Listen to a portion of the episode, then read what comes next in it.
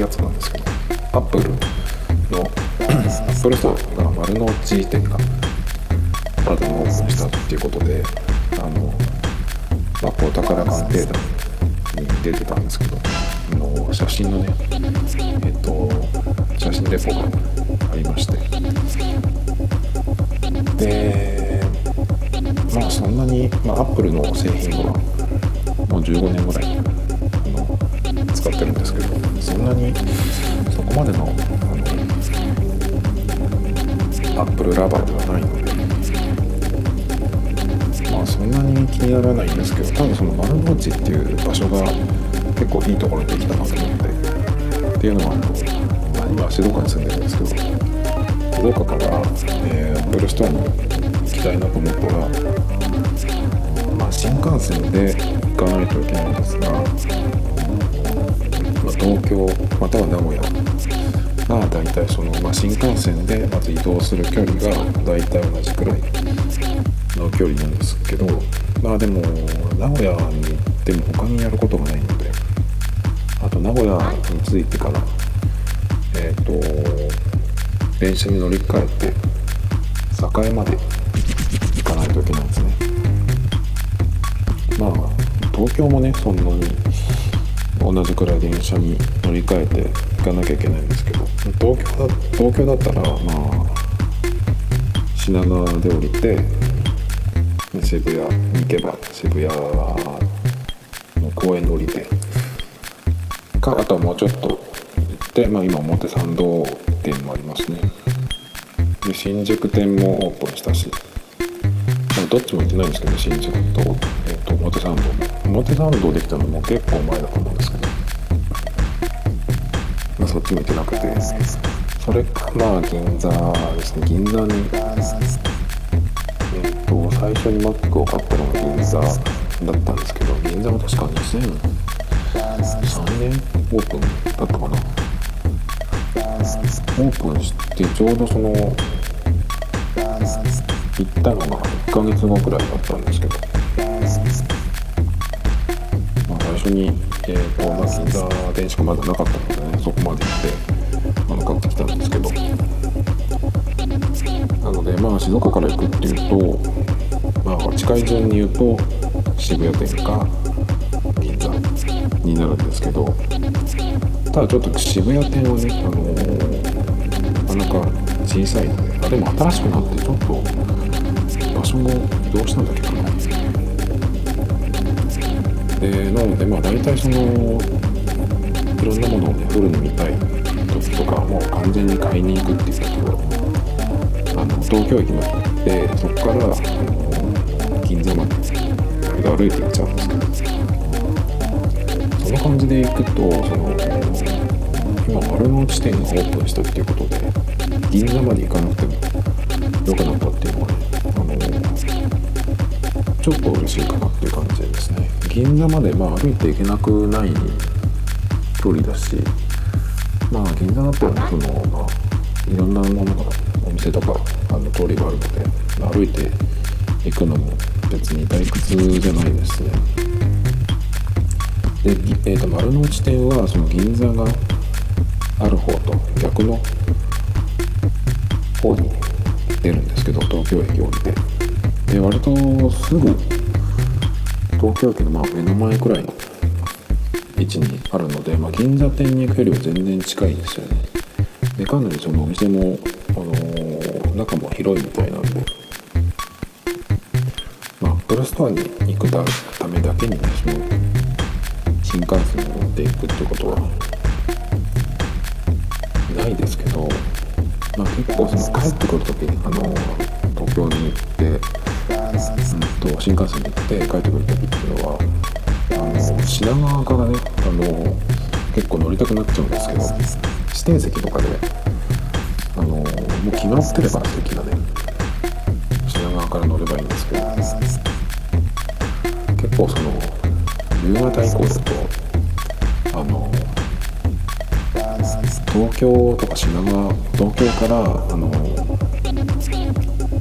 熱海とか三島辺りまで新幹線で通ってるっぱいいて。なので結構ねその夕方の5時半とかぐらいから結構でもその後8時ぐらいまでかな、まあ、品川から乗る人も結構いっぱいいて。品川から乗ると本当にあのデッキじゃなくて中の通路の方まで人があの立ってるっていう日の夕方から夜にかけて9時ぐらいになるとさすがにもういないですけどだから最初知らないであの結構その夜7時とかに、まあ、帰ろうとして品川からあのなんかお弁当とか買っちゃったりするとねなかなかその座れなくてねっていうことがあったので、まあ、結構その帰る時新幹線で帰る時は渋谷とか新宿にいてもぐるっと回って東京駅から乗るようにしてですねそうすると確実に座れるので何の話でしたっけ？あえっ、ー、と丸の内線か。なので結構その帰る時にあのブルーストアに寄るんですけど最後にいろいろ行った後あの東京駅に戻ってそれからまあ銀座まで行ってでまた東京駅に戻って下りの新幹線で帰ってくるっていう感じだったんですが今度この丸の内店ができたことでその東京駅まで行った後にねあのアップルストアまで行くのが結構近くなったのでそれが嬉しいかなと思います。ねでも銀座は銀座でまた歩いてるの結構楽しい楽しいっていうかねなんかその地方民としてはたまに行くにはいい場所だったりするんで、あのあそこからまた銀座まで行ってで帰ってくる来る時に、えっと、有楽町を通って大体あの辺のなんかファッション系のビルを通ってそれから、えっと、ビッグカメラに行かないかみたいな感じでまあそこから山手線に乗って東京駅っていうパターンが結構多いんですけど丸の内線丸の内店に行っちゃうともう歩いてね。すぐなのでその辺のあのお楽しみがなくなっちゃうかなって丸の内側も結構ね。でもあの辺もいろんなお店があったりして楽しいんですけど。ねなるほど最近は結構アップルのデバイスもネットで買っちゃうからなっていうそのうちね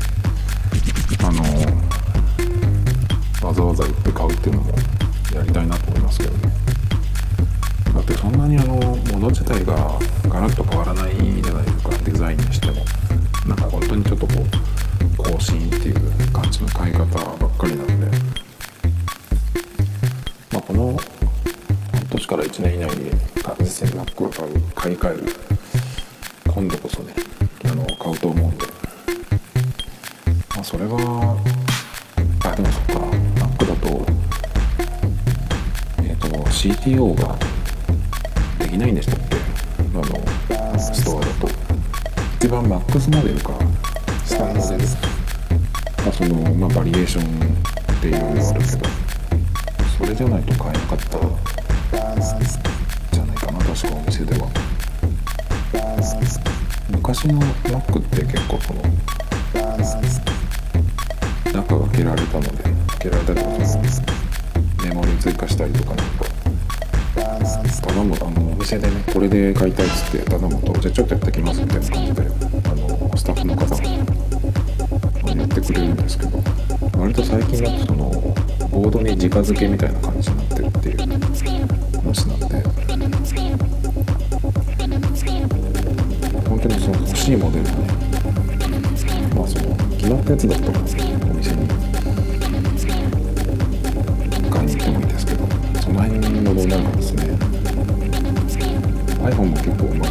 まあ、の契約なんか。さネットで注文して、まあ、物だけ来てっていう感じだからそれでか。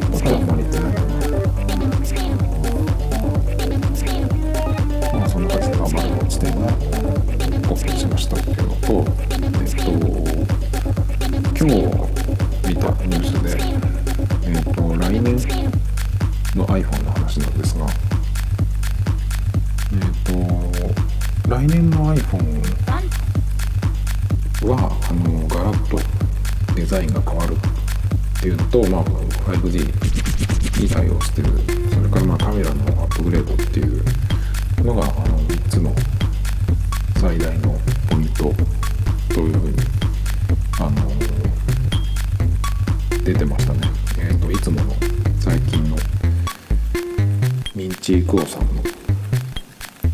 情報だそうなんですが、まあ、デザインが変わるっていうのが一番大きいですよね。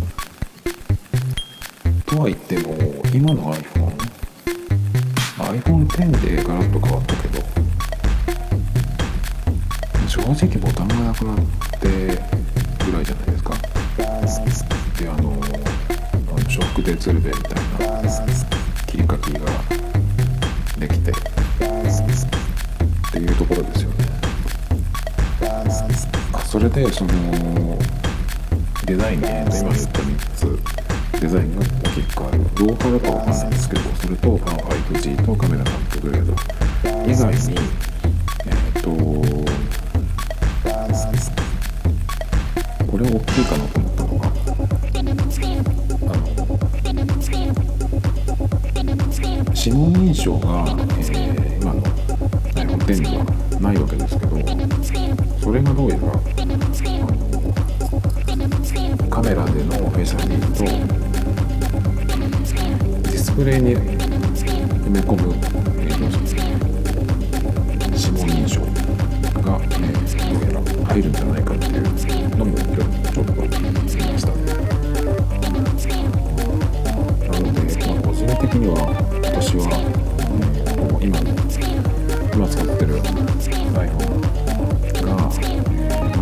それが2年目なのでまあバッテリーもね結構下手ってはきてるので買い替えなきゃいけない。タイミングなんですけど。なんですが、えー来年ガラッと変わるっていうのを聞いちゃうとちょっとね考えちゃいますけど。でもあのガラッと変わった時っていうのはまあいろいろあるなんで。まあなんかその不具合的なねこともまあもちろんそんなに大きいことはないだろうけど。うん。そういうのもあるしあとその画面埋め込みの指紋認証が入るとしたらそれがあのまたさらにねその速くなる次の？年に出るモデル。でそのさらに洗練されてくるっていうのが、まあ、いつものパターンなので。あのタッチ ID が出た時の最初のモデルより次の年の方が、まあ、格段に速くなりましたしフェイス ID もねえっ、と今年じゃない今出てる、えー、iPhone10S シリーズの方が速くなったと言われてるのでまあ別にねあのそんなに焦って変わった瞬間に買わなくても別にいいかなっていう。まあ、まあ、iPhone10 の今の10のモデルまだ手にしてないっていうところでも全然あのことない。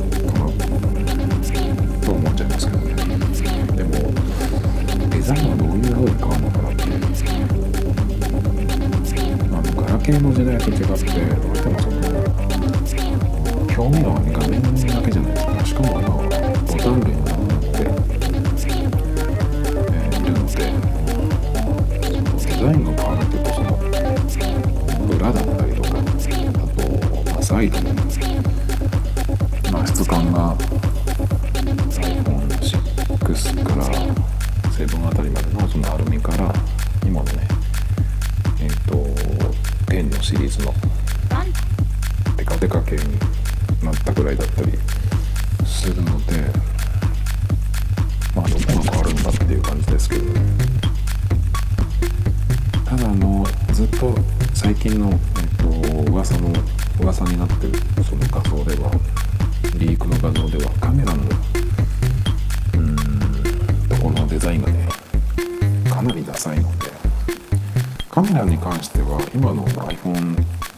シリーズの。縦並びのやつは結構いいなと思うんですけどね。僕のはまだ横に並んでるので。そうそうそう。あの iPhone10 シリーズを使ってないってことはそのまあまだホームボタンがあるっていうのとあと画面がよく見えるじゃないですよね。人の iPhone10 を見るとすごく綺麗なのでこの画面を早く使と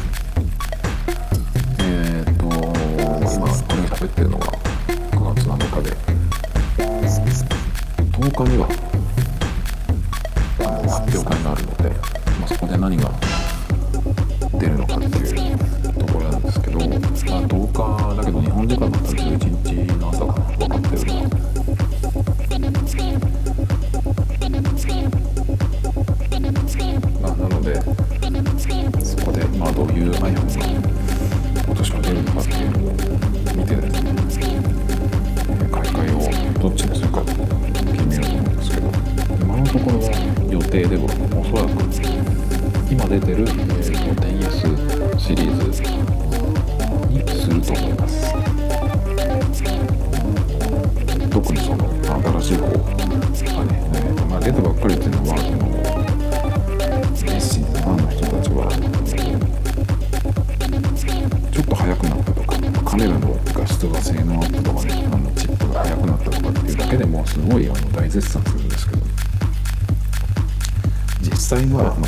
ま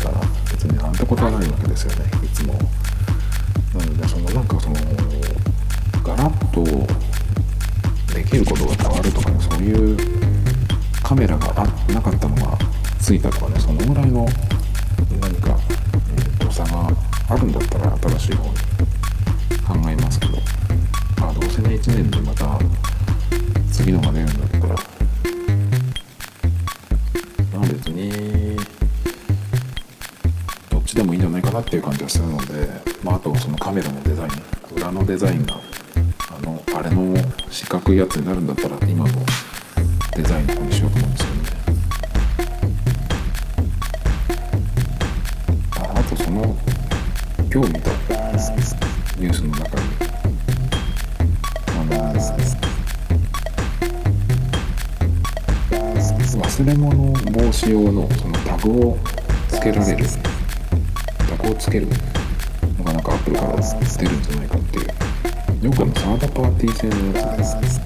鍵とかにつけといて。で忘れたまま離れると iPhone の通知が通知が来るっていうやつで、まあ、それをねいろんなものに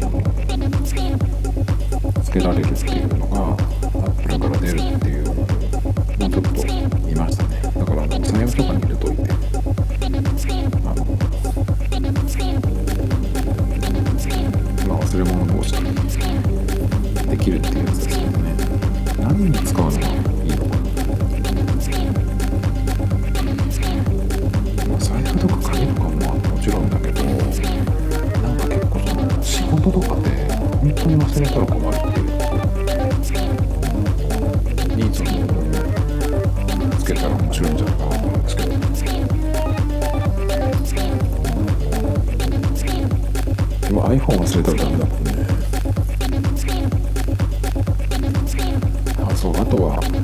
日の発表会でどこまで出るかっていうことなんですけど去年は確か iPhone と iPad は別だったんですよね。僕はそのタイミングで iPad をあの買おうと思って待ってたんですけど、まあ、結局その iPad は1ヶ月以上後に発表されることになったのでじゃあいいやってことでまあその時の、古い方をね買ったんので、まあ、今年もまあ iPad の発表はまだだと思うんですけど、まあ、iPhone と一緒に Apple Watch がどうなるかなっていうところですね。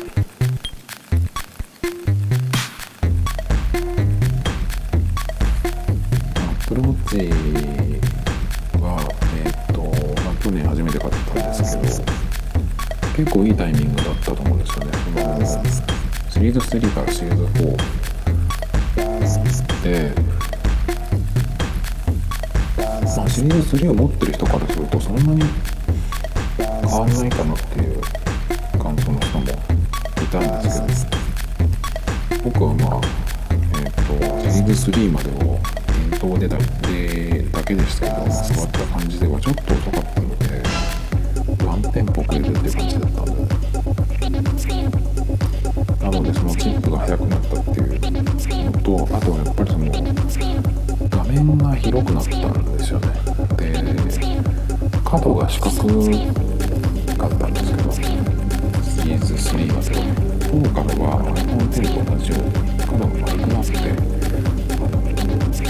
隅までね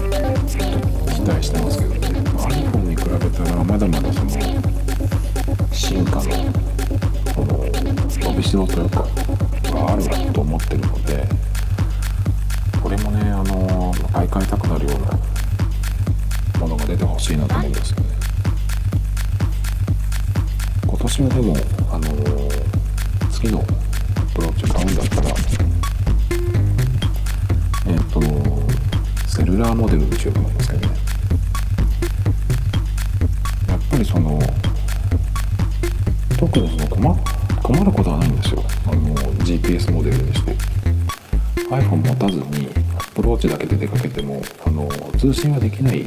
わけですけどクイックペイとかねえっ、と Suica とかでは買い物ができるしあと、まあ、ランニングに行く時の iPhone を別に置いていくんですけどちゃんとその、えー走ったルートは記録してくれるし特に問題はないんですよね。ただ Siri が使えないので Siri が使えないっていうことはあのメモ系のアプリを1個使ってるんですよ。あのサードパーティー製のやつなんですけどそれをちょっと思いついた時にこれ忘れそうだなっていうのをその走ってる途中にパッと思いついたらそれに入れようと思ってあのランニング用のあのウォッチフェイスを作ってね、えー、とそこにそのアプリを入れてるんですけど声でそのメモるってことは一回そのサーバーに行くわけじゃないですか。だからその結局セルラーモデルじゃないとできないんですよね。できなかったんですよ、まあ、それがまあセルラーモデルだと、まあ、できるっていうのと、まあ、あと何かな。でもたまにやっぱりその通信できるっていう方がいろんなことがスムーズにいくなと思って。最初にそのセルラーモデルを、まあ、選択しなかったのは買おうと思ったその時にえっ、と全然どこにも在庫がなくてなくて、まあ、Apple もそうだしまあ Amazon で出てたかどうかわかんないけど本当になかったんですよ。でやっと見つけたのがソフマップでそこにあったのがえっ、と GPS モデルのスポーツバンドでえっ、となんだっけな。スペースグレーで 44mm っていうのがあったんですね。もう 44mm だけは絶対どっちの方がいいなと思ったんであの希望通りのものが変えたんですけどまああとはねちょっとまあ妥協っていうかね。まあ最初の1台だしまあいいかなっていう感じで。それにしたんですけど。でもその時もあの、まあ、セルラーモデルはいらないだろうと思って GPS が買いたいなと思ったんですけどその時セルラーモデルはいらないかなっていうのはそのなんていうのそうあんまりそれで通信されても困るなと思ってそのパケット代的に。だけどやっぱあの1年使ってみてそんなにアプローチ単体でデータ容量をそんなに使うようなね通信がおそらくないと思うので。でキャリアでえっとそのセルラーモデルのアプローチを使うのに確かね300円だか400円だかだと思うんですよね。その数百円。であのウォッチ団体でも通信できるっていうのは相当いいなと思ってそれもあって結構その今考え直してそれだったら全然 GPS 持ってるのもいいじゃん GPS じゃないなセルラーモデルいいじゃんとかってね多分値段は上がるんですよで今度は、えー、あの素材もアルミにしようと思ってアルミかなんかチタンも出るのでまあそのアルミだけ、えーと、今使ってるのはアルミなんだけどステンレスのが、えー、チタンとかが、ね、出るんだったらそっちにしようかなと思ってますけどね。なんかその周りのねその金属のところの素材素材だけじゃなくてガラスの素材もなんか違うとかっていうのを読んだのでそれはなんかちょっと試してみたいなと思って。そうなるとアプローチも大体10万くらいで考えないとって感じに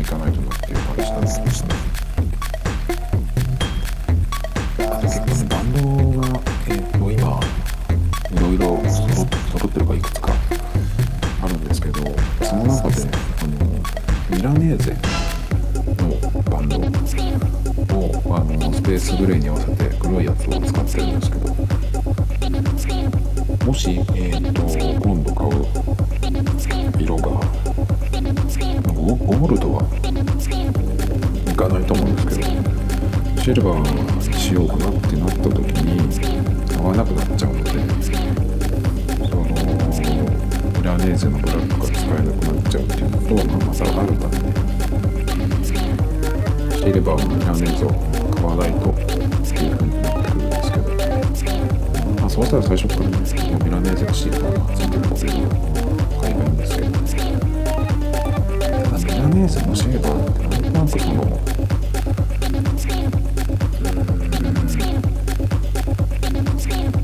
いの感じとかにもよるんですけどちょっとおじさんチェックになるような気がなんとなくしてます。前に普通の時計でミラネーゼ